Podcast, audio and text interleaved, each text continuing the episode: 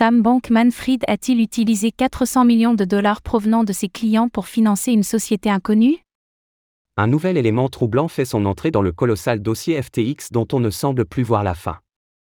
Les autorités américaines enquêtent sur une société nommée Modulo Capital qui aurait reçu plus de 400 millions de dollars de la part de Sam Bankman-Fried, et qui, pourtant, n'a aucune activité connue à ce jour. Mais surtout, cette somme colossale provient-elle des fonds des clients de l'exchange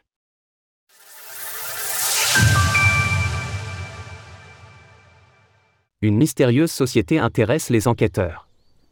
En décembre dernier, le nom de Modulo Capital avait brièvement été évoqué suite à la faillite de l'exchange de crypto-monnaie FTX. Nous apprenions alors que cette société, très peu connue du grand public, entretenait pourtant des liens très étroits avec Sam Bankman-Fried et son entourage professionnel proche, notamment Caroline Ellison.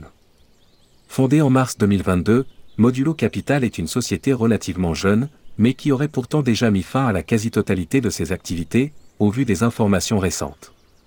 Selon le New York Times, nous pouvons retrouver le nom de Xiaoyan parmi les fondateurs de la société, une femme qui aurait eu une relation amoureuse avec Sam Bankman-Fried.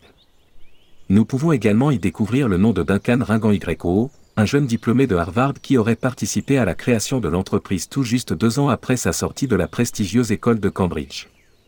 Les deux compères ont tous deux travaillé au sein de la société financière Jane Street, où ils ont eu l'occasion de côtoyer Sam Bankman-Fried. Mais si cette société obscure attire l'attention aujourd'hui, c'est concernant ses multiples financements douteux. Au total, le fonds d'investissement de FTX et Alameda Research ont tous deux investi plus de 400 millions de dollars dans la société depuis sa création pourtant récente. Dès lors, pourquoi une société aussi peu connue bénéficiait-elle d'un tel soutien financier, et d'où venait tout cet argent? Les fonds des clients de FTX ont-ils servi à financer Modulo Capital? Dans l'optique de rassembler un maximum de fonds afin de rembourser le très grand nombre de créanciers de FTX, la nouvelle direction de l'exchange passe au peigne fin les moindres sociétés ayant reçu de près ou de loin de l'argent de la part de l'empire bâti par Sam Bankman-Fried les différents procureurs en charge du lourd dossier FTX ont révélé qu'ils s'intéressaient de très près aux actifs de Modulo Capital, la société ayant bénéficié de l'un des plus gros investissements de SBF dans un contexte pourtant très défavorable au marché des crypto-monnaies. Aujourd'hui, la question est d'arriver à déterminer ce que sont devenus les 400 millions de dollars, et surtout, s'ils proviennent des fonds des clients de FTX. Les procureurs de Manhattan, en se basant sur une déclaration sous serment de SBF lors de sa libération sous caution, pense que l'argent a été transféré de manière non autorisée. Fait d'autant plus troublant, sur ces 400 millions de dollars, les trois quarts de la somme auraient été versés peu de temps avant l'effondrement de FTX.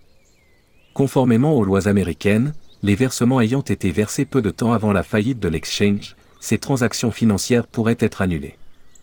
Il semblerait par ailleurs que Caroline Ellison, l'ancienne PDG d'Alameda Research, était opposée à ces versements, et que c'était Sam Bankman-Fried qui aurait plus ou moins forcé les choses.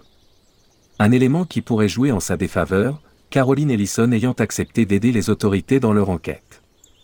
Étant donné l'obscurité qui règne autour de cette affaire, il est fort probable que la justice fasse état de nouvelles révélations dans les temps prochains. Modulo Capital est désormais, selon les dires de la justice, un élément central dans l'enquête qui porte sur FTX. Retrouvez toutes les actualités crypto sur le site cryptost.fr.